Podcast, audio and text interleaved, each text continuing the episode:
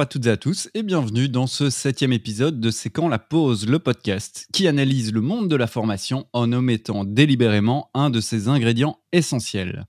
Comme d'habitude, je ne suis pas seul, nous sommes bien trois. Bonjour Lio, bonjour Jérôme, comment allez-vous? Salut Nico, salut Jérôme. Euh, bah, ça va super bien. C'est un peu l'enregistrement qui arrive comme une, une bulle d'heure dans un agenda passionnant, mais un peu chargé pour le moment. Toi Jérôme? Euh, salut Nico, salut Lio. Euh, ça va très très bien. Euh, je... Oui, non, tout va très bien. Je suis en train de décompter les jours un peu avant la naissance de ma seconde fille qui arrive. Et donc, ça chamboule un peu le planning parce que dans tout ce qu'on programme, on se dit oui, mais peut-être que je serai pas là ou je serai pas l'honoré. Ou donc, voilà, c'est un peu bizarre mais excitant en même temps. Comme, Félicitations, en tout cas. clair. merci, merci. Et une nouvelle auditrice. Voilà.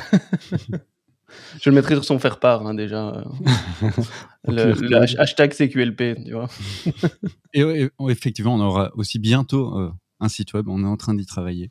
Donc, euh, soyez, soyez à l'écoute de, tout ça. Et puis, on, verra aussi euh, comment on, gère la période d'été, savoir si on fait une pause plus ou moins longue parce que c'est quand la pause. Hein, on, verra, on verra déjà au prochain épisode. Euh, bah, de mon côté, je suis super content de vous retrouver pour discuter d'un sujet qui me passionne autant qu'il me questionne. Euh, mais avant ça, on va pas perdre les bonnes habitudes. D'abord pour vous, auditeurs et auditrices, si vous appréciez le podcast, n'oubliez pas de vous abonner, si c'est pas déjà fait évidemment, et aussi de le partager autour de vous ainsi que de nous laisser vos avis, soit directement sur les plateformes de podcast, soit sur Twitter, grâce au hashtag Et ensuite, euh, les bonnes habitudes pour vous, les gars. On commence euh, par une anecdote, une actualité ou quelque chose à nous partager, Jérôme? Oui, alors moi je voulais vous partager quelque chose qui a priori n'a rien à voir avec la formation, mais quand même, peut-être un peu. Euh, j'aime assez bien de temps en temps euh, pratiquer les jeux de société. Et donc, il y en a un que j'ai découvert récemment qui s'appelle Cosmopolite. On pourra peut-être le mettre dans la description aussi de l'épisode. Euh, donc, c'est un, un jeu en fait coopératif où je vous fais le pitch rapidement. vous êtes, il y a, vous devez servir une salle de restaurant Hein, et donc, il y a un cuisinier, il y a un cuisinier, un, maître d'hôtel, un serveur, enfin voilà. Et ça fonctionne avec une application où il y a des plats que vous devez honorer, et donc il faut préparer les plats. Enfin bref, c'est un jeu coopératif qui joue au minimum à 4. Et, et, ça dure 6 minutes. Donc en 6 minutes, vous devez essayer de réfléchir, enfin de, de servir un maximum, un maximum de plats aux clients. Et finalement, pourquoi je dis que ça n'a rien à voir avec la formation, mais, mais, euh, mais peut-être que oui, c'est que je me dis que ça peut être assez intéressant pour, euh, voilà, pour l'aspect évidemment collaboratif et coopératif, mais même dans le cadre d'une formation même un peu longue, comme ça dure que six minutes, bah, un petit format très sympa euh, en guise un peu de voilà d'échauffement, d'énergizer, euh, ça peut être assez assez intéressant aussi, ou quand les gens même se connaissent pas, euh, ça peut être euh, voilà un bon brise-glace euh, aussi. Donc j'ai envie de, le tester un moment en, formation aussi. Donc voilà, et ceux qui le connaissent ou qui l'auraient déjà testé aussi, n'hésitez pas à nous balancer aussi vos, expériences et partager ça. Mais donc voilà, c'est un jeu qui s'appelle Cosmopolite. Et, et tu nous feras un petit petite hein. anecdote. Et avec plaisir, je, ferai, je partagerai mon expérience quand je l'aurai testé. Et donc voilà, si certains connaissent le jeu, qui n'hésitent pas aussi à nous donner leur feedback là-dessus. C'est quasi déjà une recommandation, ça. Une, suggestion. Avec une anecdote. Voilà. Euh, Lio, pour toi? Bah, moi, je sors, et c'était un peu ça le programme chargé aussi, de, deux jours de workshop, deux jours pleins de workshop. Et euh, c'était assez intense, j'ai découvert plein de choses, c'était pas mal du tout. Euh, on a utilisé un, un, un, que je connaissais pas encore pour le Product Vision Canvas. Euh, bah, je vous mettrai aussi un lien parce que c'est assez visuel et donc ça fait s'interroger sur, sur des tas de, des tas de, dimensions comme euh, bah, la précision du, problème, la, simplement la, vision en, quelques points, la, précision de, l'audience, ses besoins, ses, difficultés, les obstacles rencontrés. Donc c'est assez classique finalement dans la vision, mais c'est orienté vision produit. Et euh, ça m'a permis de découvrir aussi des euh, Opportunity Solution Tree. Donc, euh, c'est encore une visualisation qui aide à, l'identification de, de, bah de, pistes de solutions ou, d'opportunités en, regard avec des, des difficultés qu'on aurait identifiées. Et suite à ça, à l'intérieur de ça, il y avait aussi une phase de prototypage ou, d'idéation, j'ai découvert le, Crazy Eight. Peut-être que tout le monde connaît, je connaissais pas. En gros, on prend une feuille, une feuille blanche, on la plie en deux, en deux, encore en deux, pour avoir huit petits rectangles. Et ensuite, on a on, doit dessiner une fonctionnalité, une, piste de solution, chaque fois dans une petite case et à une minute d'intervalle. Donc une minute pour euh, prototyper une piste de, solution. Et c'est, euh, c'est, pas facile et c'est super intéressant euh, ensuite de, confronter les choses. Vraiment, j'ai, appris une, bonne technique là. Euh, et, je crois que c'était l'occasion aussi d'être sur euh, mon tableau Miro le, plus grand jamais, jamais, jamais vu. C'était, euh, il y a 10 000 trucs, 10, 000 zones sur lesquelles interagir. Et seul petit bémol, ou peut-être un peu point compliquant, c'est qu'on était quand même une, quinzaine, et dont la moitié à distance, l'autre moitié en présence. Donc c'était pas, pas, pas, toujours, pas toujours facile, mais donc super chouette. Je vous partage le Product Vision Canvas et, et, les, et les références en, en référence à l'épisode en commentaire. Top, merci beaucoup. Et, je viens d'avoir un. C'est les, les, aléas du direct. Euh, je renversais de l'eau sur, mon clavier, tout, tout, mon, bureau, mais euh, ça va, on va s'en sortir pour, euh, pour l'enregistrement. C'est pas sur, le micro. Bah, comme vous le savez, je travaille en, formation pour, adultes, mais je travaille aussi avec des institutions d'enseignement supérieur en, en, Belgique et en France. Et actuellement, je suis de plus en plus appelé pour euh, mener des recherches utilisateurs euh, visant à mieux comprendre le profil actuel euh, des étudiants et étudiantes. Pourquoi? Ben, C'est parce que ces établissements ils sont confrontés à une évolution de ce profil des étudiants suite à la pandémie de Covid-19. Et ça se manifeste surtout par une croissance du décrochage scolaire, un engagement plus faible dans, dans, leurs études et une chute du taux de réussite. Et donc, ça, c'est en train de se, constater. J'ai un peu euh, euh, lu euh, des différents articles de recherche aussi sur le sujet. C'est en train de, pas mal se voir dans, l'enseignement supérieur. Voilà, c'était une anecdote actualité, mais la question que j'avais pour vous, c'est est-ce que vous constatez la même chose en, formation professionnelle? Est-ce que les apprenants ont un peu changé de profil en, formation professionnelle? Est-ce que c'est plus difficile aujourd'hui de les accrocher dans cette formation professionnelle? Je pense que pour être un peu dans la formation effectivement euh, professionnelle, euh, on voit effectivement une, évolution. Je pense que la pandémie a eu un impact sur toutes nos pratiques et celle de formation évidemment n'y échappe pas non plus. Donc voilà, avec cette, tendance, on fait un peu ce paradoxe hein, dans, la digitalisation aussi, hein, de oui, ben, on voit les possibilités que ça offre maintenant, mais on veut quand même avoir ce retour en, en, présentiel. Donc, donc voilà, mais je dirais qu'on voit surtout le changement au niveau de, l'utilisation des outils pour permettre d'intégrer la formation sur le lieu de travail. et, ça, on voit qu'il y a eu une prise de conscience qu'on pouvait plus facilement mixer les, habitudes de travail avec les habitudes de formation. et que maintenant, je pense qu'on a franchi un cap vraiment au niveau culturel et prise de conscience que oui, voilà, il y avait moyen de travailler plus facilement à distance et avec certains outils et de collaborer aussi. Et petit à petit, au sein de la formation, ce message commence aussi à, être impactant et à être compris. De dire, bah oui, me former à distance, c'est plus que c'était il y a 5 ans ou 10 ans, un peu l'image poussiéreuse, poussiéreuse pardon, de l'e-learning hein, des, années, des années 2000. Voilà, on voit qu'il y a moyen euh, d'évoluer avec ça aussi. Toi, Léo, tu... Oh, juste la petite anecdote, c'est Elon Musk qui, euh, qui, a fait un rappel à, l'ordre euh, ces, derniers jours, ces premiers jours de juin, en, disant à, euh, tous ces, travailleurs pour euh, Tesla qu'il était pas, que le télétravail n'était pas le bienvenu et que s'ils n'étaient pas prêts à travailler 40 heures semaine euh, sur site, eh bien, ils n'avaient peut-être pas leur place dans, dans, sa boîte, enfin dans l'une de ses boîtes. ça le mérite d'être clair. oui, oui, mais ça veut dire même les esprits qu'on pourrait qualifier des plus innovants, finalement, ont, ont une attitude assez, assez mitigée vers le, vers cette, euh, ce basculement qui s'est imposé, qui s'est imposé à nous. Alors qu'à l'opposé, euh, c'est Airbnb qui a complètement. Euh, eux, ils ont dit il n'y a pas de souci pour le travail 100% à distance, etc. Bon, on dévie un peu, on va. Mhm. revenir sur après cette longue intro sur sur l'épisode comme vous l'avez vu à son titre nous allons aujourd'hui envisager la formation sans innovation et plus précisément sans innovation pédagogique celle-ci, elle semble euh, a priori essentielle dans le monde de la formation, n'en déplaise aux formateurs moyenâgeux et nostalgiques d'une formation traditionnelle et passéiste. Ouais, je vais me faire des amis durant ce Ça, c'est dit. C'était du second degré. Bref, le monde change, euh, les pratiques d'apprentissage changent également, et ça oblige les formateurs comme les organismes de formation à s'adapter, à se transformer. Mais finalement, est-ce que c'est réellement nécessaire? Et c'est la question qu'on va se poser euh, aujourd'hui. Avant de tenter de définir le terme d'innovation pédagogique, de définir, surtout définir, de comprendre. Monsieur Dictionnaire est de retour.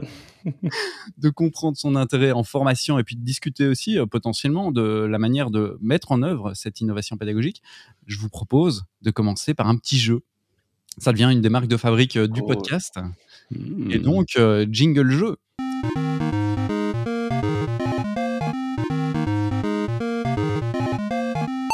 Lio, Jérôme, je vais vous proposer une série de citations tirées de la presse ou parfois d'articles de recherche. Celles-ci traitent toutes d'une innovation. Votre objectif sera de trouver l'innovation qui se cache derrière chaque bip sonore. Voilà, grosse production sur le podcast. Cette fois-ci, euh, on va compter les points parce que même sur le deuxième jeu, euh, ces points seront additionnés avec euh, un, beau cadeau à, gagner. non, en fait, ça c'est pas dans la conduite, donc c'est pas prévu. Bref, vous, est-ce que vous êtes prêts? Est-ce que vous avez compris les règles du jeu? Ouais.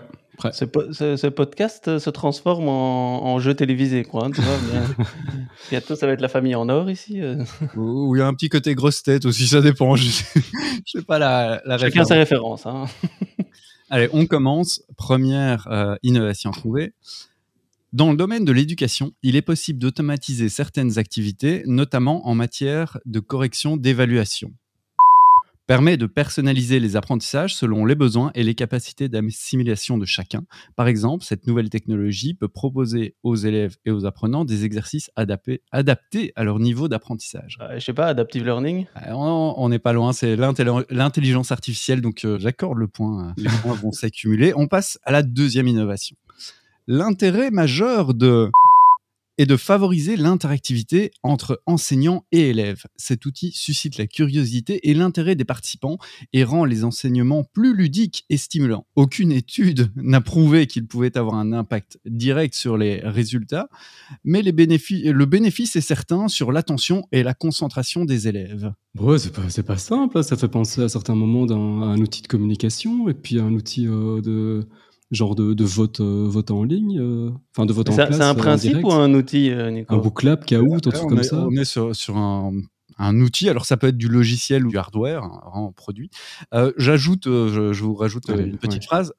la plupart des enseignants qui l'utilisent ressentent eux-mêmes un regain de motivation, une envie de s'investir encore davantage dans leur travail, si c'est pas beau ça.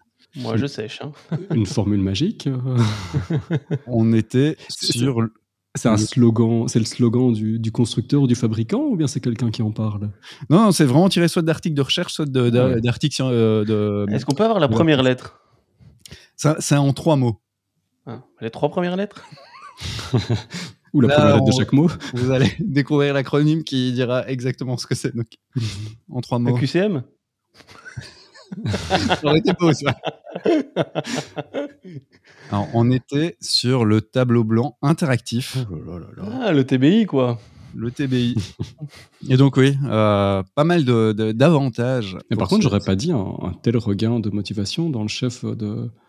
Oh, mais l'enseignant, mais j'ai peut-être une vision tronquée de. Bon, on, en discutera juste après. Euh, citation euh, peut-être un plus connu, du moins que j'utilise de, temps en temps. Les livres seront bientôt obsolètes dans les écoles. Les élèves recevront un il est possible d'enseigner tous les domaines de la connaissance humaine par le notre système scolaire va complètement changer d'ici dix ans. Nous travaillons depuis un certain temps sur le nous avons étudié et reproduit la vie de la mouche, du moustique, du ver à soie, de la mythe brune, etc. Nos travaux montrent de façon concluante la valeur des dans l'enseignement de la chimie, de la physique et d'autres domaines, ce qui rend les connaissances scientifiques difficiles à comprendre dans les livres, clairs et simples pour les enfants. À nouveau, c'est un monde magique qui s'ouvre dès que vous aurez trouvé. C'est comique, moi j'ai cru que c'était d'abord un, iPad, et puis que c'est devenu un microscope.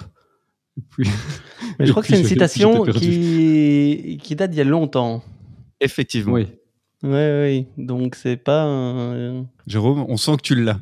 Oui, oui, oui, parce que je, reconnais cette citation-là. Mais est-ce que tu peux redonner la première phrase les livres, les livres seront bientôt obsolètes dans les écoles. Les élèves recevront un.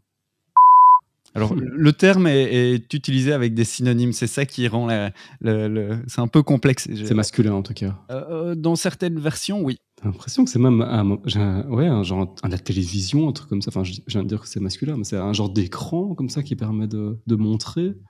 Allez. Voire d'agrandir. Je, je t'accorde le point.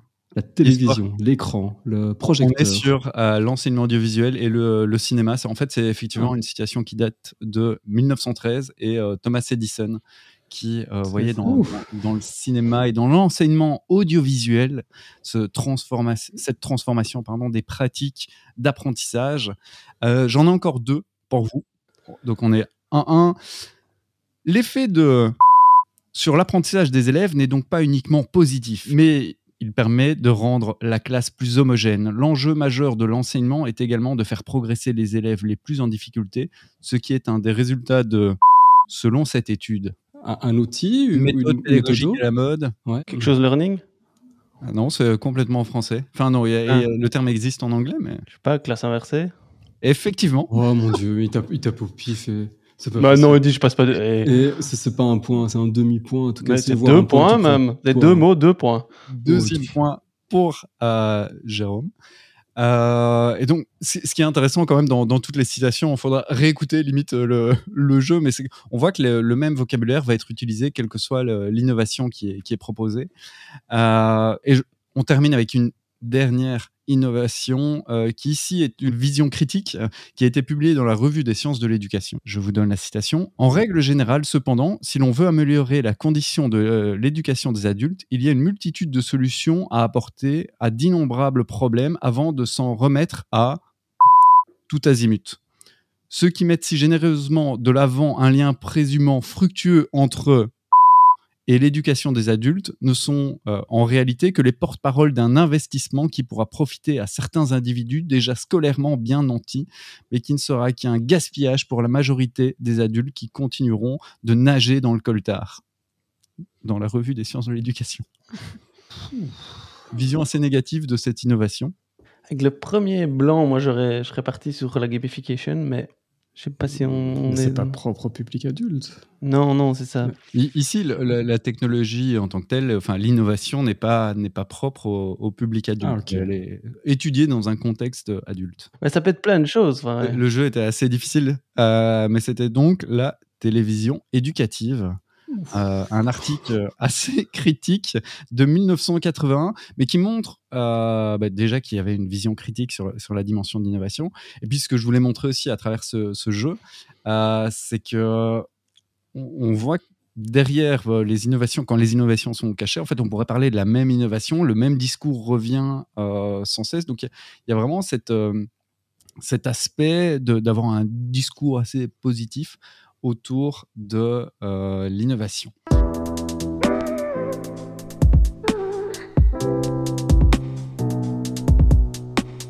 Avant ça, on ne pouvait pas attaquer euh, le sujet de l'innovation pédagogique sans essayer d'en dresser euh, les, contours et de tenter une définition, évidemment. Une définition, ça, ça m'est cher. plusieurs rapports dont nous mettrons les liens en description montrent que c'est assez difficile de définir cette innovation pédagogique tant elle est hétérogène. Plus encore, certaines innovations sont mises en œuvre dans des, certains contextes et correspondent à des choses qui existent depuis des décennies dans d'autres contextes. Bref, cette innovation, elle est quand même assez difficile à définir, à percevoir. Les gars, c'est quoi pour vous euh, innover en formation? Oh, bah, je, prends la main. J'ai envie de dire que c'est d'abord une question de point de vue. Euh, innover pour l'un, c'est peut-être pas innover pour l'autre. C'est euh, innover dans le chef de l'apprenant, c'est peut-être pas euh, subir quelque chose, euh, vivre quelque chose d'innovant dans le chef du formateur. Peut-être des visions différentes. Innover dans un champ, c'est pas forcément innover dans un autre. Pareil pour le domaine, on peut être innovant, avoir une pratique innovante, je sais pas moi, dans l'enseignement de, du droit, qui est quelque chose de complètement qui n'a rien d'innovant dans l'enseignement des mathématiques ou un truc comme ça. Ok, donc l'innovation est contextualisée. Ouais, contextualisée. Je pense que c'est euh, de, de l'expérimentation, de, capacité à s'adapter, à, à, disrupter, à briser les codes. quelque chose comme ça, et capacité à répondre à, à un besoin nouveau. Expérimenter. euh, Là, je- j'essaye juste Ouais. expérimenter dans son contexte pour s'adapter à de nouvelles pratiques. Si j'essaye de, de formuler avec, euh, avec tes mots. Briser les habitudes, ouais. Moi, j'aurais tendance à dire que innover en formation, ça n'existe pas. euh, dans le sens. Ok. ouais, je- je- je- Tu non, je suis, un peu terminer. provoca- je suis un peu provocateur, mais euh, innover, c'est quoi? C'est introduire quelque chose de, de nouveau. Mais de nouveau, pour qui? Pourquoi? Par qui? Et euh, donc, pour moi, euh, voilà, je rejoins Lio sur les aspects ben, contextualisation, expérimentation, mais pour moi, innover, voilà, innover pour l'un ou pour un cas, ce sera pas pour l'autre. Donc, pour moi, ça n'existe pas vraiment en tant que tel. euh, L'innovation. J'ai toujours eu du mal avec ce concept euh, innovation. En fait, j'ai l'impression que c'est, on l'utilise pour, euh, voilà, c'est très marketing, c'est très commercial. Voilà, on innove, on va amener quelque chose de nouveau. Mais finalement, voilà, tous- les jours, on fait tous de l'innovation pour quelqu'un ou pour quelque chose. Donc, euh, pour moi, c'est un peu, ouais, In- innover en formation, ça veut pas dire grand chose. C'est Ok. bien, comme ça, on pourra avoir le public un peu réac aussi. hein. Je plaisante. Et donc, les formateurs euh, passéistes et moyen- moyenâgeux.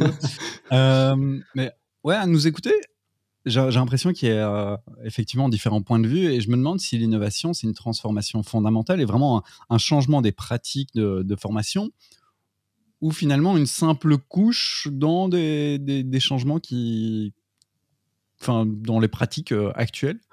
Euh, et d'ailleurs, pour euh, étayer cette réflexion et continuer notre tentative de définition, je vous propose d'écouter deux témoignages qu'on a pu recueillir lors du salon Learning Technologies. On va commencer par Aurélien Dorvaux de Sidologie, à qui on a demandé peut-on former sans innover? Oui, oui, former sans innover, je veux dire, la manière dont on apprend n'a certainement pas fondamentalement changé depuis la préhistoire. Quoi. Donc, donc moi, je dirais que on peut très bien former sans innover. Quoi. En tout cas, je ne suis pas pour l'innovation euh, à tout craint, quoi qu'il en soit. Quoi. Quelqu'un qui va dans le sens euh, de, de Jérôme. Et de son point de vue, donc c'est possible car les pratiques d'apprentissage n'ont pas fondamentalement changé, ni les pratiques d'enseignement en fait. Et euh, avant de vous demander votre avis euh, là-dessus à tous les deux, je vous propose un deuxième extrait, celui d'Evan Fribourg de Domotio, à qui on a posé la même question. C'est évidemment possible. La question à se poser, c'est quels sont les impacts pédagogiques qu'on peut avoir sans innover? Alors je pense qu'il n'y a pas besoin d'innover pour qu'un parcours de formation, qu'un dispositif soit efficient, je dirais. Maintenant, il est intéressant quand même de voir dans quelle mesure on peut innover, soit avec du numérique ou pas d'ailleurs. Il y a plein d'innovations qui ne sont pas digitales pour euh, améliorer les impacts de la pédagogie. Tous les deux indiquent donc qu'il est possible de former sans innover et semblent donc définir l'innovation comme une surcouche sur les pratiques actuelles. Est-ce que vous êtes d'accord avec ça? Euh, En plus, Jérôme, euh, les, les deux propos vont quand même euh, pas mal dans ton sens. Euh, les choses n'ont pas tant changé. On ajoute juste une couche potentiellement numérique, au propos d'Evan, à des pratiques anciennes? Bah, je rejoins assez ce propos-là en disant finalement l'innovation c'est 80% de choses qui existaient déjà et puis 20% euh, allez, peut-être de créativité voilà. ou en tout cas faire le lien entre les choses alors est-ce qu'on met- on appelle ça de l'innovation? Voilà si on prend euh, je sais pas moi l'escape game pédagogique on va dire ouais c'est une innovation mais l'escape game a toujours existé c'est juste qu'on l'a mis dans un autre contexte et que pour certaines personnes ça va être nouveau alors que oui ça on pourrait appeler l'innovation en disant on, amène quelque chose de nouveau mais c'est faire le lien entre le monde pédagogique et une pratique qui existait dans un autre contexte. Et donc, je dis que c'est nouveau pour ce contexte-là. Alors oui, si on appelle ça l'innovation, bah oui, c'est intéressant. Euh, mais euh, je crois quand même que voilà, l'innovation, faire attention à ce qu'on met derrière. Et euh, c'est effectivement quelque chose de nouveau. Et je pense que ça dépend vraiment beaucoup du contexte dans lequel on fait. Et l'escape game pédagogique, bah, si je le mets demain, euh, si je je vais l'organiser dans euh, dans un contexte, bah, ça va être tout à fait une innovation pour ce contexte-là. Et pour un autre contexte, bah, ils en ont peut-être déjà fait 10, et donc c'est pas une innovation. Le danger, c'est l'innovation pour l'innovation. Et je pense que c'est là où moi je rejoins en disant, euh, bah, à, quoi ça sert. Et donc, des principes pédagogiques euh, peuvent être les mêmes, mais après, la manière dont on le fait peut évoluer, surtout par rapport aux technologies. hein. Et je pense que l'innovation va souvent de pair aussi avec l'évolution des outils la technologie. Et donc, là, je suis assez aligné sur le fait de voyons voir comment est-ce que la technologie peut nous aider à atteindre les objectifs ou à ce qu'on veut faire. Euh, et donc, dans ce sens-là, oui, je suis pour cette innovation, dans le sens où on va utiliser l'évolution de la technologie pour nous aider atteindre plus efficacement et plus facilement nos, objectifs d'apprentissage ou de développement. Donc dans ce sens-là, oui. Mais attention, moi j'ai toujours peur de l'innovation pour l'innovation et l'effet un peu waouh. Mais euh, voilà, essayer d'aller au-delà de ça. Finalement, je, pas, je, je rejoins un peu, euh, un peu Jérôme, mais j'ai l'impression pour moi, je, ne sais pas si je s'il faut parler en termes de couche. Enfin, j'arrive pas vraiment à visualiser la, chose comme ça. J'ai l'impression que c'est une attitude, une, disposition, c'est une forme de, souplesse, euh, euh, une capacité à rebondir, à, à, pas emprunter un chemin tout tracé. C'est euh, une prise de conscience par rapport à une situation habituelle, une prise de hauteur, de distance, quelque chose comme ça. Et c'est une une disposition qui va nous permettre de prendre un, chemin de traverse plutôt que de prendre le chemin, euh, le chemin d'habitude. Et ça fait le lien, c'est amusant que, que la thématique de l'épisode fasse justement le lien avec euh, une lecture que, que j'ai commencé il y, a, quelques épisodes, mais que j'ai pas encore terminé. Euh, et, je cite un petit peu parce que eux le font, Françoise Cros, qui disait qu'il a fallu attendre le XXe siècle, et plus précisément les années 60, pour voir apparaître le mot innovation en France sous connotation positive, voire injonctive. Et actuellement, il faut innover dans tous les domaines. Et c'est un petit peu, ça rejoint nos, discours à tous les, quatre, et tu t'inclus peut-être dedans euh, aussi, Nico, c'est que c'est un petit peu, un petit peu, un petit peu surfait. tu nous diras si tu t'inclus euh, dedans. Euh, enfin, tous les quatre, c'était avec, avec nos, deux extraits. Et c'est l'idée qu'il y a un présupposé qui veut que ce qui est technique et ce qui, amène une, nouveauté technique est, euh, d'office euh, mieux et amène des évolutions euh, positives. Et voilà, c'est un petit peu un, argument d'autorité en fait. il faut, dans tous les projets, dans tout ce qu'on fait, il faut amener de la technologie parce que implicitement ça amènera, ça amènera du, du mieux, alors que pour moi en tout cas c'est plus une, une disposition et un, état d'esprit et une capacité à rebondir. On revient sur euh, l'innovation pour l'innovation et d'ailleurs euh, ben, on, reviendra un peu sur une, dimension euh, critique un peu de, cette innovation, surtout cette innovation numérique assez récurrente pour revenir un peu sur, la définition et, reprendre un peu vos, différents propos, il y a donc cette dimension de contextualisation qui était assez euh, importante et effectivement de se dire que innover dépend de son propre contexte.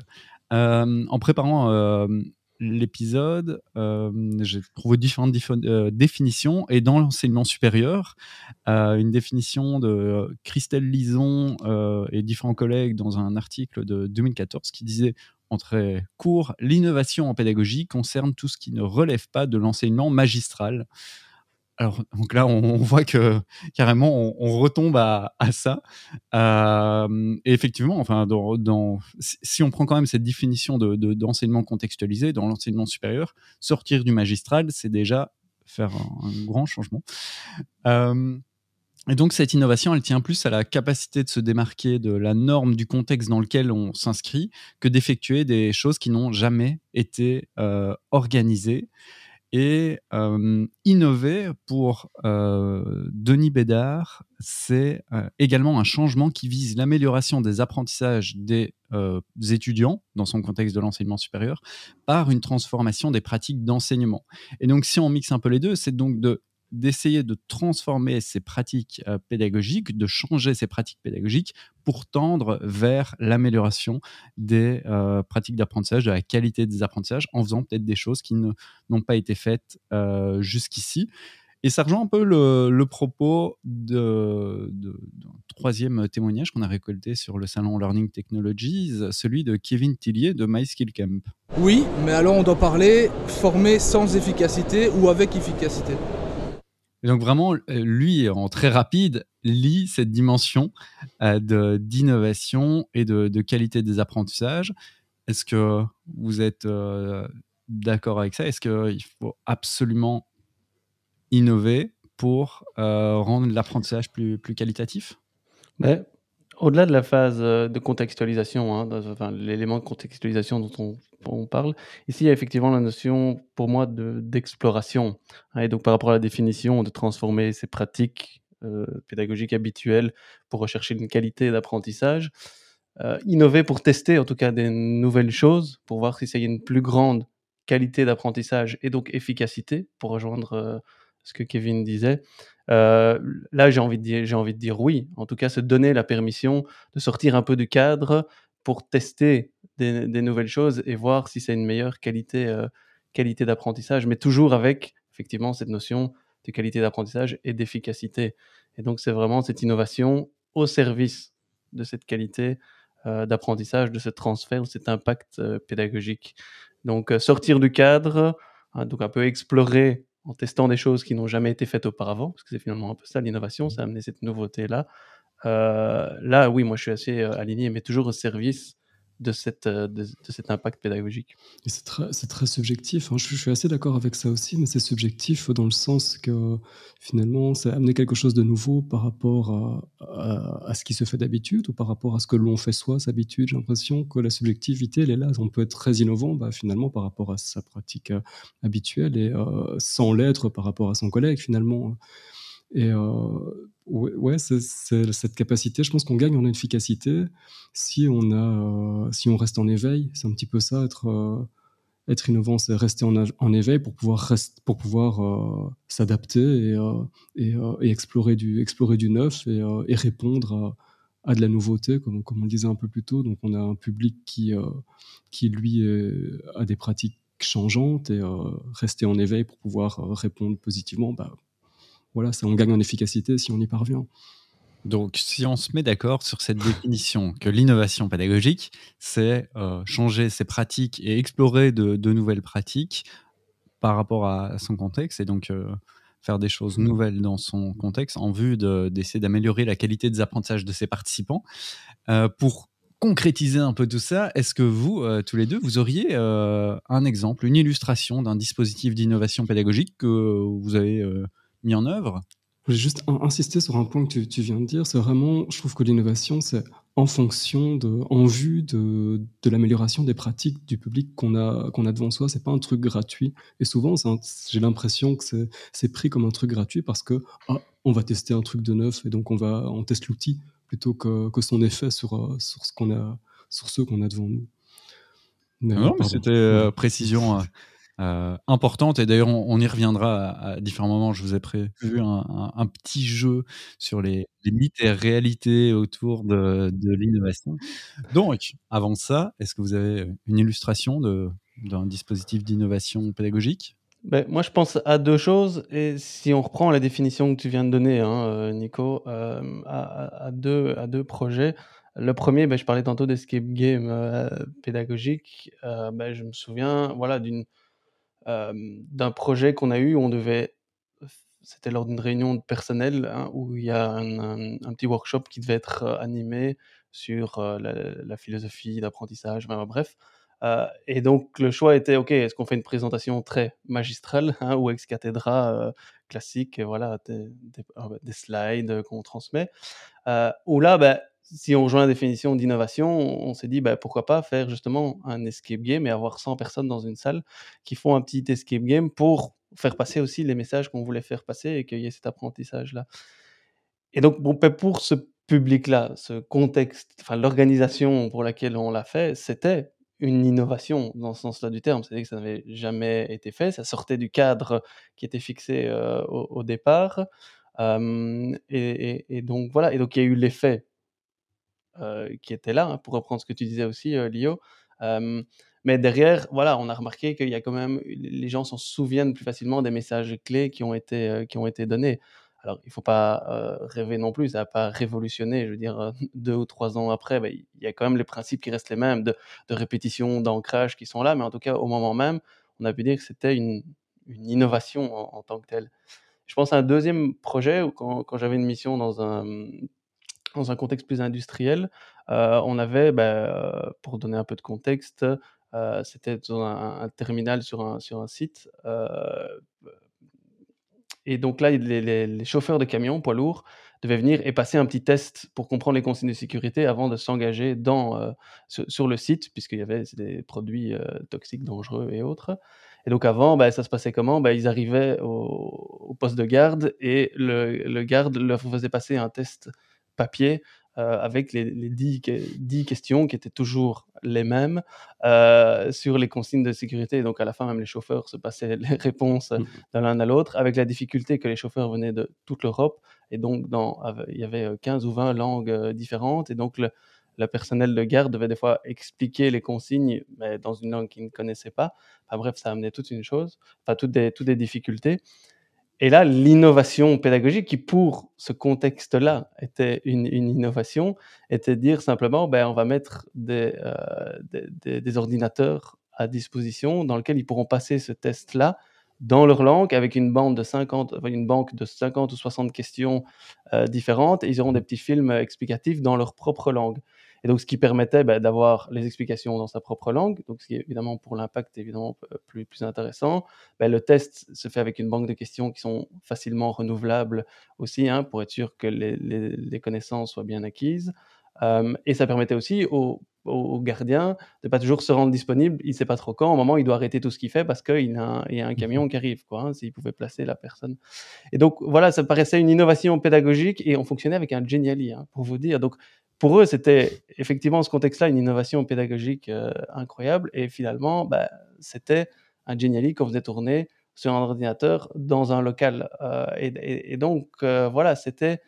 Est-ce qu'on peut parler d'innovation? Oui, parce que c'était quelque chose de, de nouveau, mais pour ce contexte-là, il y a d'autres contextes où on va dire on a fait un Geniali sur un ordinateur, ils vont dire OK, mais ça on Ouais. fait on fait depuis des années quoi. Mais en tout cas, c'était voilà dans ce sens innovation et transformation des pratiques pour augmenter la qualité de l'apprentissage. Euh, ces deux exemples me venaient, en tête en tout cas. Oui, c'est assez intéressant d'avoir ce, retour à quelque chose qui semble pas super innovant, mais en fait, dans le contexte, effectivement, l'innovation est, est réelle et surtout euh, pour les utilisateurs finaux. De ton côté, Lio, un exemple?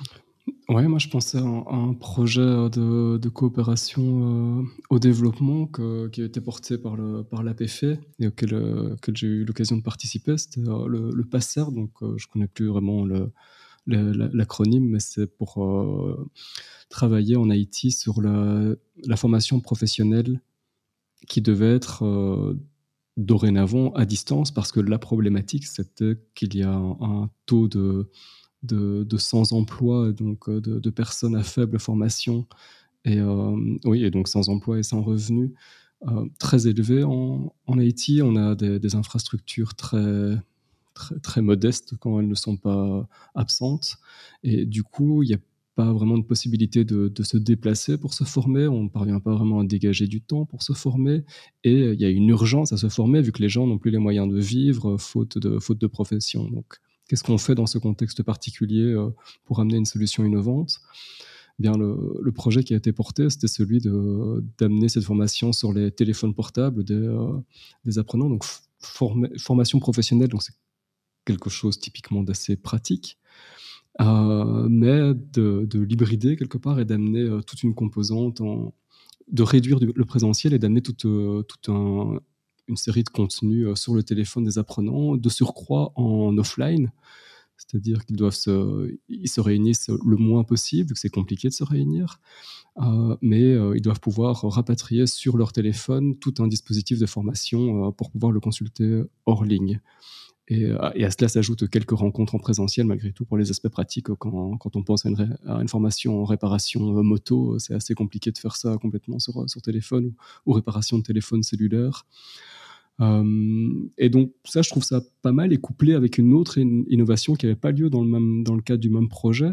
C'était, euh, je ne sais pas si on peut vraiment parler d'innovation pédagogique, et, je vais citer une marque, mais euh, parce que c'est la seule que je connaisse qui fasse ça. Mais Orange avait développé un forfait, un forfait éducation qui permettait aux, apprenants de certains pays, et je, crois que le, le Sénégal en faisait partie, mais d'au- d'autres pays d'Afrique en font certainement partie, qui, ce forfait permet d'acheter bah, une carte de consommation de, minutes et de, data, mais la data n'était pas décomptée dès lors qu'on se connectait à un site euh, de, formation. C'est-à-dire que ça pallie un petit peu la, difficulté parfois qu'on a à mettre les choses hors ligne sur les téléphones. Là, on peut se, former en ligne et euh, sans que ça, ait un impact sur, euh, le, le crédit que- dont on dispose. Voilà, encore une fois, c'est rien de, rien de très neuf. Hein. Chez nous, j'ai l'impression qu'on fait ça, euh, on a en tout cas la capacité de le faire euh, au quotidien, en toute autonomie, mais pour, euh, pour ces situations-là, c'est tout, à fait, tout, à fait, tout à fait innovant et, ça amène un gros bénéfice. Quoi. D'où à nouveau cette contextualisation de l'innovation avec la volonté d'améliorer les apprentissages.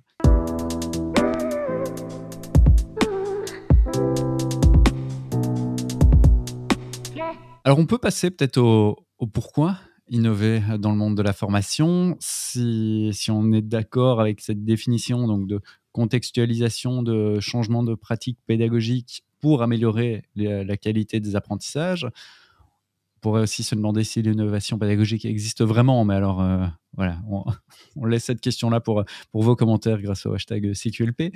Euh, donc si on prend la, définition et, si on se pose la question de pourquoi innover, on l'a déjà entendu dans nos propos, mais on va un peu euh, creuser ça.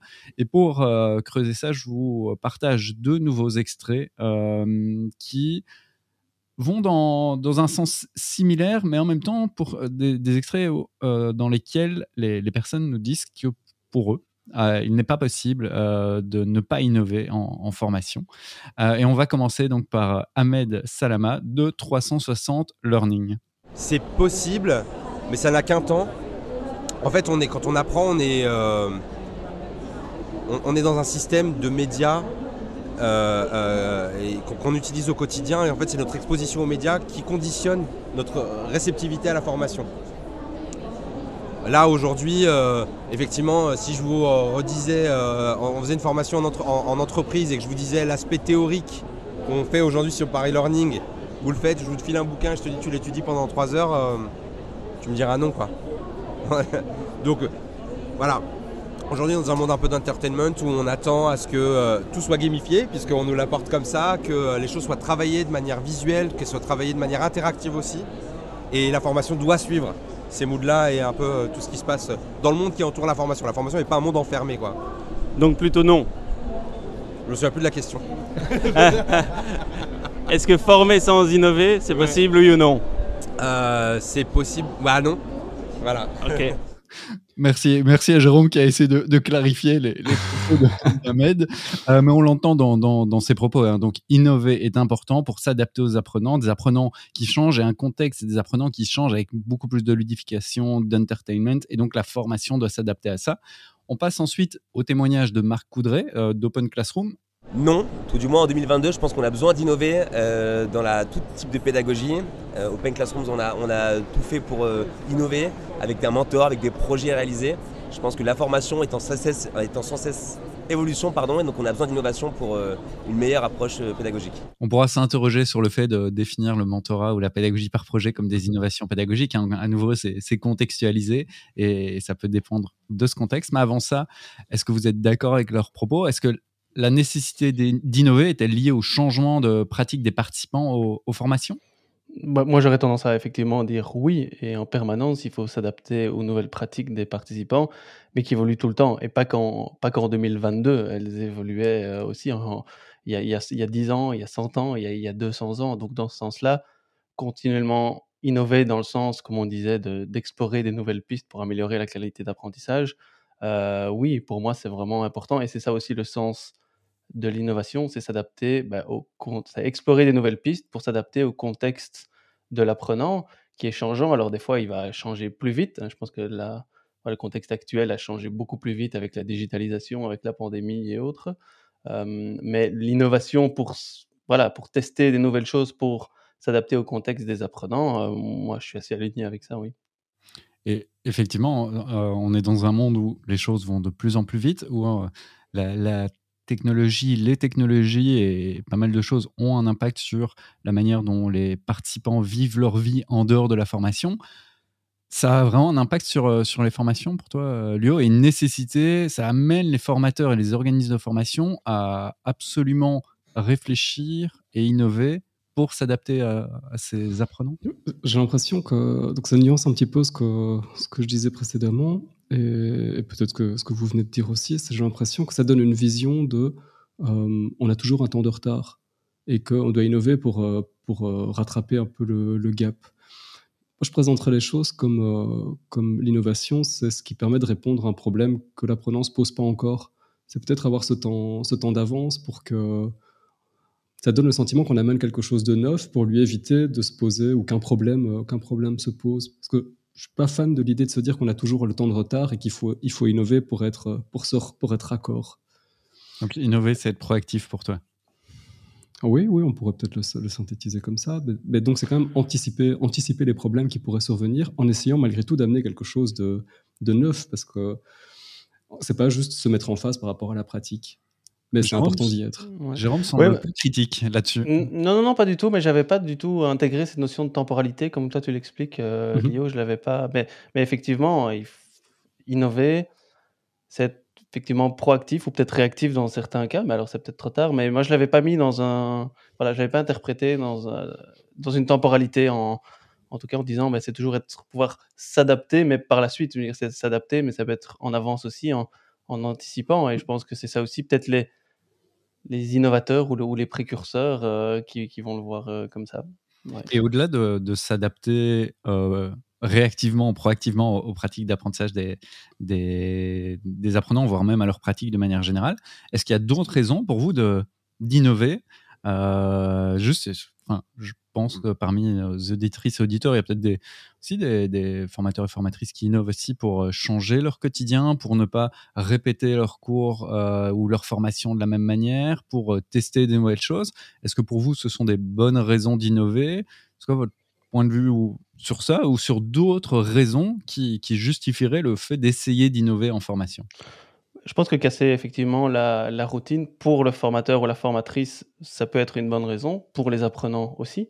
Hein. Euh, donc je parlais tantôt de l'effet waouh. Alors il ne faut pas s'arrêter à l'effet waouh, mais ça peut peut-être aider par la suite après à faire passer un message, euh, un, message aussi. Donc euh, je pense innover pour, pour, voilà, vraiment dans cette but d'exploratoire, de, de tester, de voir comment on peut faire les choses autrement qui pourrait mieux, mieux fonctionner euh, aussi. Quoi, hein. Et le fait d'être dans une routine, bah, ça peut faire baisser aussi à un moment l'impact qu'on peut avoir, hein, l'impact pédagogique. Et donc, pour moi, c'est aussi une bonne raison d'innover, d'être en, en, fait, pour moi, l'innovation, c'est en permanence en recherche, d'être plus, d'être plus efficace, d'avoir plus d'impact. Euh, et donc, en fait, ce qui me dérange dans le terme innovation, c'est l'innovation juste pour l'innovation et dire on va mettre quelque chose de nouveau et c'est waouh, c'est génial, ça n'a jamais été fait euh, avant. Euh, dans ce sens-là, ça me parle moins.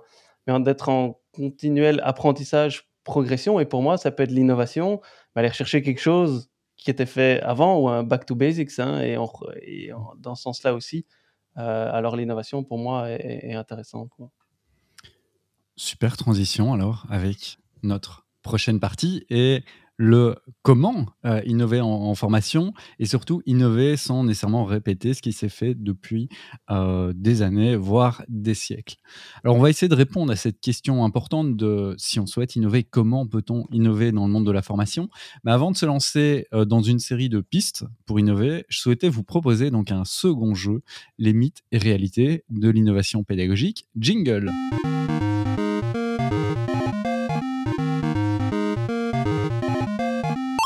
Je vais donc vous proposer une série d'innovations pédagogiques, des pistes de comment innover en formation donc, et vous allez me dire si elles sont vraies, fausses ou si en fait euh, leur, euh, efficacité n'a pas été euh, prouvée. Pour cela, je m'appuie sur l'excellent livre d'André Tricot qui passe au crible une série d'innovations pédagogiques contemporaines à travers un, état de l'art et ce que les recherches ont pu dire de ces innovations. On commence par la première innovation ou la première manière d'innover. Le numérique permet d'innover en pédagogie. Vrai ou faux? Ouais, d'un point de vue technologique, j'aurais envie de dire oui, parce que ça ouvre effectivement tout un champ pour tester des nouvelles choses, hein, dans le sens que je disais aussi. Pour euh, tester des, nouvelles choses, ça ouvre euh, ouais, pas mal de possibilités. Je suis sur un, oui aussi. Euh, ça ouvre quand même un sacré panel, un sacré éventail de, Malheureusement, c'est plutôt un faux, euh, parce que les, outils numériques peuvent effectivement faire évoluer des, pratiques et les contenus d'enseignement. Euh, toutefois, euh, cet ensemble d'innovations pédagogiques est bien moins rapide que, prévu, et il est tout à fait impossible de savoir aujourd'hui si elles améliorent les apprentissages des apprenants de façon générale. C'est au cas par cas tâche par tâche, que nous devrons évaluer l'effet de ces innovations. Voilà ce qu'en dit la recherche. Moi, je propose qu'on ait le point et que la recherche euh, n'en ait pas. Moi, tant que je suis à égalité avec Léo, je suis toujours devant, de toute façon. deuxième situation, enfin, ou deuxième euh, pratique euh, innovante, les situations de classe doivent être authentiques. Le fait de se rapprocher de la réalité euh, et de, faire quelque chose qui est proche de la réalité, pour vous, est-ce que c'est efficace, pas efficace Est-ce que c'est innovant? Innovant au sens où on l'a défini nous-mêmes, hein, de, cette volonté de chercher l'amélioration des pratiques et de la qualité des apprentissages. Non. Moi, j'aurais envie de dire oui. C'est donc. c'est donc Lionel qui prend un point, dans le sens où effectivement c'est plutôt euh, faux. Euh, le recours à ces situations ah. présente le risque majeur d'entraîner de la confusion entre le but de la formation, euh, qui est d'amener les apprenants jusqu'à ce qu'ils soient capables de traiter cette situation, et le moyen euh, qui n'est pas de les confronter directement à cette situation complexe. Donc en fait, ce qui apparaît euh, innovant euh, ou pouvant améliorer la qualité des apprentissages, ce qu'on a pu voir dans, la recherche, c'est qu'assez souvent, ça entraîne moins bonne qualité des apprentissages parce que cette situation, il y, a une confusion pour les participants entre le, le but de, de, la situation et le, le, développement des compétences. Ils s'intéressent surtout au but de la situation et donc finalement n'apprennent pas aussi bien que lorsqu'on est dans d'autres modalités. Troisième innovation, la pédagogie par projet donne du sens aux apprentissages. Oui. Euh, oui, j'ai pas l'impression que ça en enlève. Hein. Effectivement, c'est vrai. Euh, la pédagogie par projet, c'est une idée qui est plusieurs fois euh, centenaire et cette pédagogie par projet permet d'engager les apprenants dans des activités et leur perception a posteriori est souvent très positive. Ça permet également donc de plus les d'améliorer la qualité de leurs apprentissages, de plus les motiver, d'avoir souvent, lorsque c'est bien organisé, un meilleur sentiment d'efficacité personnelle. Donc euh, voilà, il faut quand même faire attention parce que les projets peuvent aussi être des situations exigeantes qui génèrent des difficultés importantes, mais souvent, on va voir qu'effectivement, cette pédagogie par projet donne du sens aux apprentissages et améliore la qualité des apprentissages. Quatrième idée, les euh, participants apprennent mieux en groupe. Et oui, avec le concept d'innovation derrière. Ah, les participants, ça veut dire que ça doit valoir pour tout le monde. Ouais, c'est piégeux. Ah. piège. Bah. Hmm, c'est piégeux. Hein. ça pourrait faire l'objet d'un épisode à part entière, hein, euh, la formation sans groupe. Hein, donc, euh. Même chaque, chaque, chaque euh, ce que je me suis dit en préparant un peu tout ça, chaque, chaque citation pourrait elle-même faire l'objet d'un épisode. Mais donc, réponse courte, Lionel non, moi j'irais non aussi. Alors on est plutôt sur le moyen, c'est. Ouais, mais bon. Hein. mais euh, effectivement, il y, a quand même euh, beaucoup de, conditions euh, qui doivent être réunies pour que les tâches en groupe puissent fonctionner. et c'est souvent ce qu'on appelle un curriculum caché. C'est-à-dire que le fait de travailler en groupe, on ne va pas nécessairement travailler cette compétence à travailler en groupe chez les participants. Et finalement, ça va gérer, générer plus de difficultés chez les participants à essayer juste de gérer la situation de groupe beaucoup plus que de gérer le développement de ses compétences dans cette situation-là. C'est un peu comme pour les situations authentiques. En fait, il y a vraiment une nécessité de monter en compétence les participants pour vivre ces innovations. Dernière innovation en quelque sorte, l'approche par compétence est plus efficace qu'une approche plus traditionnelle qu'on pourrait qualifier par objectif. C'est un peu une question de pédagogue, hein, mais plus efficace. C'est pas nouveau en tout cas. Euh, non, j'aurais non non plus. J'aurais tendance à dire non aussi. On termine donc sur une égalité. Oui, c'est quoi la réponse? Oui ou non? Parce qu'effectivement, euh, c'est faux. Euh, la notion de compétence résout des problèmes théoriques. Elle permet d'attirer l'attention sur le, couple tâche, connaissance, mobilisation de, savoir, savoir-faire et savoir-être. Euh, pour autant, de façon pratique, la notion de compétence ne résout aucune difficulté des formateurs quand ils l'utilisent pour évaluer en quoi un, participant est compétent. Il y a vraiment beaucoup de difficultés et de il y a peu de travaux euh, autour de l'évaluation des, compétences et de ces compétences complexes. Et donc, euh, cette innovation ne permet pas nécessairement d'améliorer la qualité d'apprentissage des participants. Bref, ce qu'on peut voir, et, vous le disiez, euh, c'est qu'il bah, y a des idées anciennes qui sont recyclées sous différentes formes, il y a des idées anciennes qui restent des mythes et qui continuent à, perdurer en, formation. Maintenant qu'on sait ce qui fonctionne ou ce qui fonctionne moins, on va donc passer au, comment les mettre en œuvre. Euh, mmh et dans ce comment, bah, ça semble pas si simple à mettre en œuvre. J'ai euh, relu un article qui date de 1994 ou 94 pour nos auditeurs et auditrices français, euh, qui est écrit par un consultant de chez IBM. dans cet article, il explique la faillite persistante des technologies de l'information et de la communication à pénétrer le monde de l'enseignement supérieur, malgré plusieurs décennies d'efforts et d'investissements massifs. Je vous partage un extrait. Au cours des 15 dernières années, l'enseignement supérieur américain a investi plus de 70 milliards de dollars dans les biens et services liés aux technologies de l'information. Malgré l'importance de cet investissement, pas plus de 5% des professeurs utilisent les technologies de l'information dans leurs enseignements comme autre chose qu'un substitut high-tech au tableau noir et à la craie, au rétroprojecteur et au polycopier photocopier. Les innovations prometteuses se propagent rarement au-delà des innovateurs eux-mêmes. Et donc, ce, consultant euh, nous montre toute la difficulté euh, que peut être la, promotion de l'innovation.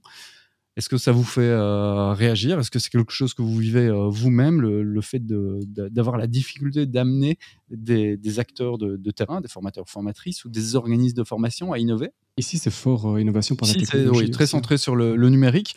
Mais en fait, on, peut le voir également dans l'approche par compétences dont on parlait. Alors, on peut douter de son efficacité, mmh mais en tout cas, même dans l'enseignement en Belgique francophone, elle a été promue au niveau ministériel c'est pas pour ça qu'elle est appliquée sur le terrain. La pédagogie par projet, c'est la même chose. Donc, il y a une série d'innovations de, ou d'idées pédagogiques qui peinent à finalement être appliquées sur le, terrain.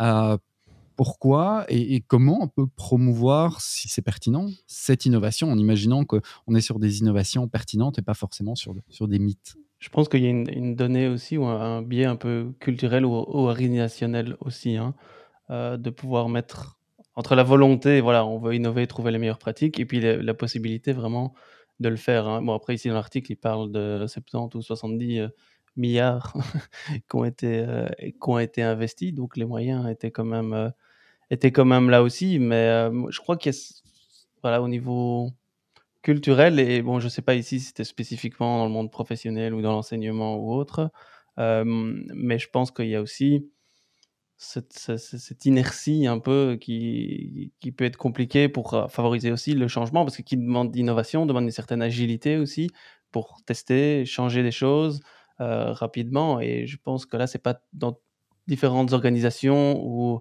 domaines, c'est moins facile à mon avis à mettre en place. Donc je pense qu'il y a cette, donnée-là aussi au niveau euh, culturel ou organisationnel qui empêche aussi de mettre en place cette innovation, qui requiert une, agilité, une flexibilité.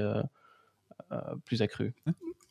Ouais. Moi je, te rejoins, je te rejoins euh, sur pas mal d'aspects. Et euh, j'ajouterais aussi que c'est compliqué de. Je sais pas si ça doit être un truc top-bottom. innovation, tu as l'impression que c'est un peu forcé, un peu forcé d'en haut, parce que c'est. je caricature évidemment, mais c'est un petit peu un public, public de formateurs ou d'enseignants, un petit peu par définition réactionnaire dans sa pratique parce qu'on a toujours tendance à, ramener à sa propre expérience, c'est-à-dire bah, nous on a réussi euh, sans euh, ce qu'on essaye de d'introduire et, euh, et, ça, et ça a bien marché vu qu'on en est là. Mais on a toujours une génération de retard sur, sur, la, sur la vision de, du présent, forcément. Et donc, on est quand même tous les trois acteurs et, promoteurs d'une certaine manière de l'innovation pédagogique dans nos métiers respectifs. Jérôme, toi, tu pousse ou promeut d'une certaine manière euh, l'innovation pédagogique chez les formateurs du, du, Sephora. Lionel, tu la promeus auprès des, clients de My Camp. Mmh Moi, j'accompagne des, clients à, essayer d'innover pédagogiquement. Euh, avant de vous donner mes quelques ingrédients, comment est-ce que vous, vous amenez cette innovation pédagogique euh, dans, dans, auprès de, des acteurs, dans, dans vos organismes respectifs? Moi, c'est plus partir du constat, te dire, OK, quel est l'impact pédagogique euh, et s'il est bon, bah, comment est-ce que je le maintiens, en tout cas euh, comme ça, ou si je n'arrive pas, bah, comment est-ce que je peux tester des nouvelles choses. Hein. Donc je reviens avec ça aussi. Pour moi, euh, c'est faire un peu du test and learn, cette phase exploratoire, dire et, et, donc là vraiment faire appel à cette notion de créativité dont je parlais tantôt aussi, d'aller chercher ce qui se fait peut-être dans d'autres contextes, dans d'autres domaines, dans d'autres organisations, et le tester et voir si ça a un impact sur l'impact pédagogique aussi, sur la qualité de l'apprentissage. Et si oui, bah, tant mieux, on, garde. Si pas, bah, non, mais toujours partir du quelle est la qualité de l'apprentissage euh, et, alors vraiment faire appel à cette créativité-là et chercher d'autres pistes ailleurs. Allez, tantôt, au début de l'épisode, je parlais de Cosmopolis, d'un jeu de société. Euh, voilà, c'est pas utiliser un jeu de société information pour utiliser un jeu de société information, mais simplement dire en quoi est-ce que ça pourrait m'aider à mettre un meilleur climat ou déjà apprendre des personnes à se faire connaître pour qu'après ils puissent être dans un meilleur, euh, meilleur climat d'apprentissage, par exemple. C'est toujours réfléchir par rapport à ça, mais aller vraiment chercher des idées un peu, un, peu partout et aussi dans notre vie privée. Et moi, je fais souvent le parallèle avec ça aussi. Comment est-ce qu'on apprend dans notre vie privée aussi et aller voir là-dedans parce que dans notre vie privée, on est plus guidé aussi par notre, enfin, on a une autre motivation aussi, hein, qui est peut-être plus intrinsèque euh, de temps en temps aussi. Euh, et, donc aller chercher ces pratiques-là, les, tester et voir si ça peut euh, augmenter la qualité de l'apprentissage. Lio, de ton côté? Je trouve qu'une bonne manière d'être ambassadeur de l'innovation, c'est d'être soi-même convaincu par le message qu'on va, qu'on va véhiculer. Et, en l'occurrence, il y, y, a deux points pour lesquels je suis assez convaincu. Du coup, j'ai pas pas trop de mal à, diffuser euh, une, solution comme, celle qui est, proposée, vu que tu ramènes ça un petit peu à notre activité professionnelle. Euh, D'une part, il y a un idéal un peu, euh, pirate, entre guillemets, c'est euh, de pouvoir proposer un maximum de contenu au plus grand nombre je trouve qu'il n'y a rien de plus frustrant, et euh, que ce soit pour l'accès à la culture, mais aussi à la formation, que d'être bloqué parce que ah, c'est trop cher, ou ah, ça, c'est pas disponible dans votre pays, ou euh, ah, ça, euh, bah, c'est pas dans le catalogue qu'on vous propose. Et moi, j'aime bien l'idée de, pouvoir proposer, de ne pas mettre de barrière à l'accès au contenu. Et je trouve ça assez innovant, finalement, de proposer un, un catalogue unifié et alimenté par par un, grand nombre de, créateurs de contenu. Et, l'autre point, c'est là j'y crois un peu dur comme fer, mais depuis, depuis euh, voilà, comme ça dans, mes gènes, je crois que c'est la, personnalisation des, contenus. Donc je trouve ça une, belle innovation de pouvoir dire, il est assisté par, par ordinateur la, la plupart du temps, mais c'est euh, pouvoir euh, avoir un contenu qui euh, répond à nos besoins et qui s'adapte euh, à, nos résultats en cours de formation. C'est pas encore, pas encore tout à fait parfait, mais ça, ça progresse et, et, je suis volontiers, volontiers ambassadeur de, de, ces, de ces innovations-là. Pour terminer, de mon côté, avec, avec quelques ingrédients assez rapides, pour moi, il y a trois grands temps dans l'innovation pédagogique avec des, des, pratiques associées. Il y a d'abord la, la conception avec la notion de réfléchir à quelle innovation mettre en œuvre et donc là se baser sur les besoins des utilisateurs, Jérôme le rappelait, vraiment essayer de, comprendre qui sont ces participants et de réfléchir à, par rapport à ces pratiques actuelles, est-ce qu'il y a une nécessité de, changer euh, les choses, de s'adapter euh, un peu mieux, euh, d'améliorer leur expérience et si oui, d'explorer effectivement, de voir ce qui peut se faire ailleurs et donc là d'avoir une pratique de veille pour, euh, euh, aller s'inspirer euh, ailleurs. Ensuite, tester les choses et donc implémenter avec du test. Et ça, c'est hyper important de, mon point de vue, l'innovation est itérative, comme on l'appelle, c'est-à-dire qu'on la met en place par, par petits bouts et on teste au fur et à mesure et on ne se dit pas qu'on on transforme les choses. Et puis, à travers ce test, c'est de réviser au fur et à mesure en fonction des retours, vraiment de, s'adapter au fur et à mesure. Je pense que ça, combine un peu euh, les, deux dimensions euh, en omettant peut-être la dimension personnalisation dont, tu parlais, euh, Lio, mais qui peut être intégrée dans la, conception. Alors, je voulais terminer cet épisode bah, en vous posant la, question finalement, la question de conclusion. Mais juste avant ça, amener nos auditeurs et auditrices à être un peu peut-être critiques sur l'innovation telle qu'on l'entend assez souvent. Et c'était un, peu en filigrane de, nos propos, euh, mais on peut le constater, les innovations pédagogiques, elles se succèdent assez euh, régulièrement et surtout du point de vue numérique, elles se succèdent depuis des décennies. C'était le cas, dans, on l'a vu à travers le, premier jeu, euh, pour les outils en tant que tels, on l'a vu dans le deuxième jeu plutôt avec des idées pédagogiques. Et donc, loin de, répondre à des besoins clairement identifiés, euh, c'est souvent mettre en, avant un outil euh, technologique ou euh, une pratique pédagogique et, et de s'y investir pleinement. Et là, il faut vraiment euh, faire attention à cette euh, dimension de d'innover pour innover, comme euh, le disait Jérôme. Souvent, derrière les innovations technologiques, derrière les nouvelles pratiques pédagogiques, ben, il y a tout un discours comme quoi cette innovation serait meilleure que ce qui se faisait avant. C'est important d'avoir une dimension de mémoire collective, de réfléchir à ce qui s'est déjà fait avant euh, et de un peu de se, se poser la question de est-ce que c'est réellement innovant et surtout, comme on l'a dit, est-ce que c'est adapté à votre contexte?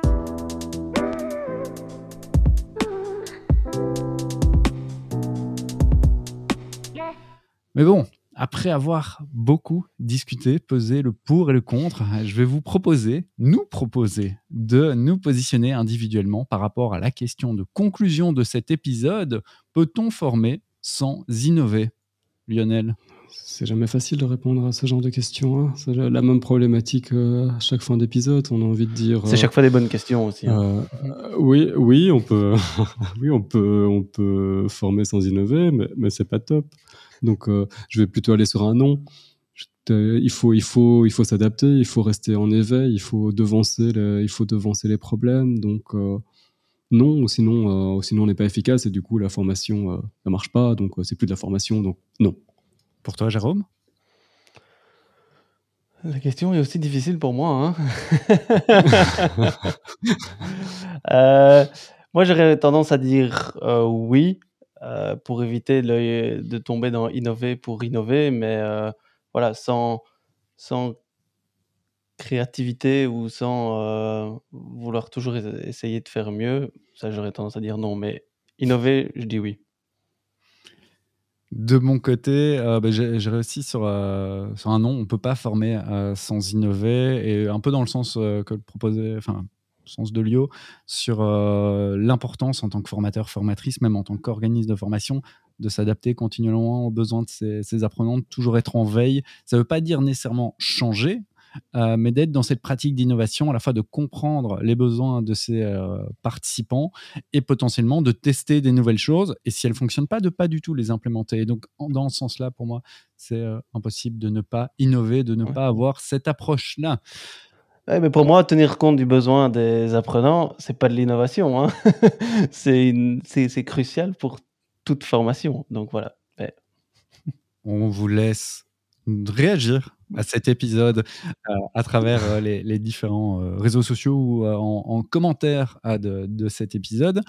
On va terminer parce que cet épisode est assez innovant parce que c'est le plus long. On termine donc cet épisode avec vos recommandations, un site, une vidéo, une lecture ou tout autre type de ressources qui peut inspirer nos auditrices et auditeurs. Jérôme, après avoir partagé tout à l'heure une, euh, une reco, est-ce que tu nous partages une anecdote ou en fait c'est une autre reco? Non, euh, je vais vous partager une recommandation, c'est d'innover en formation hein, et de toujours euh, tester des nouvelles choses. Il n'y a que ça devrait. Euh, non, non, une petite recommandation, c'est un site internet qui s'appelle Escape, donc S comme la lettre S et puis Cape. Enfin, on mettra de toute façon toujours les, les références du site en, description. Mais donc c'est un site internet qui vous aide à créer un peu votre escape game euh, pédagogique. Euh, alors, ce qui est intéressant là-dedans, c'est qu'il propose euh, une centaine de petites applications en ligne ou de petits, de petits trucs et astuces pour créer des, petits, des petites énigmes. Alors là-dedans, toujours pas se plonger dedans sans savoir ce qu'on veut aussi. Mais voilà, il y a des petites applications qui peuvent être intéressantes pour créer votre escape game pédagogique ou simplement dans l'animation de vos formations aussi.